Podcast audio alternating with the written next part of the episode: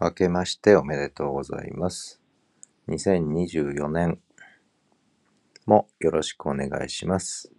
今年の漢字、早速決めてしまいました。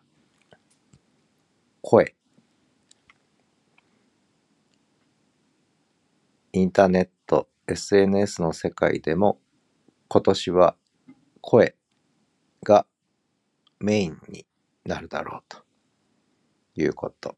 それから政治の世界にも声が届く年になるかもしれないということ。私の好きな社会学者でアラン・トレーヌっていう人がいるんですが、声と眼差しという本を書いてます。ニューソーシャルムーブメントの年になるかな？どうかな？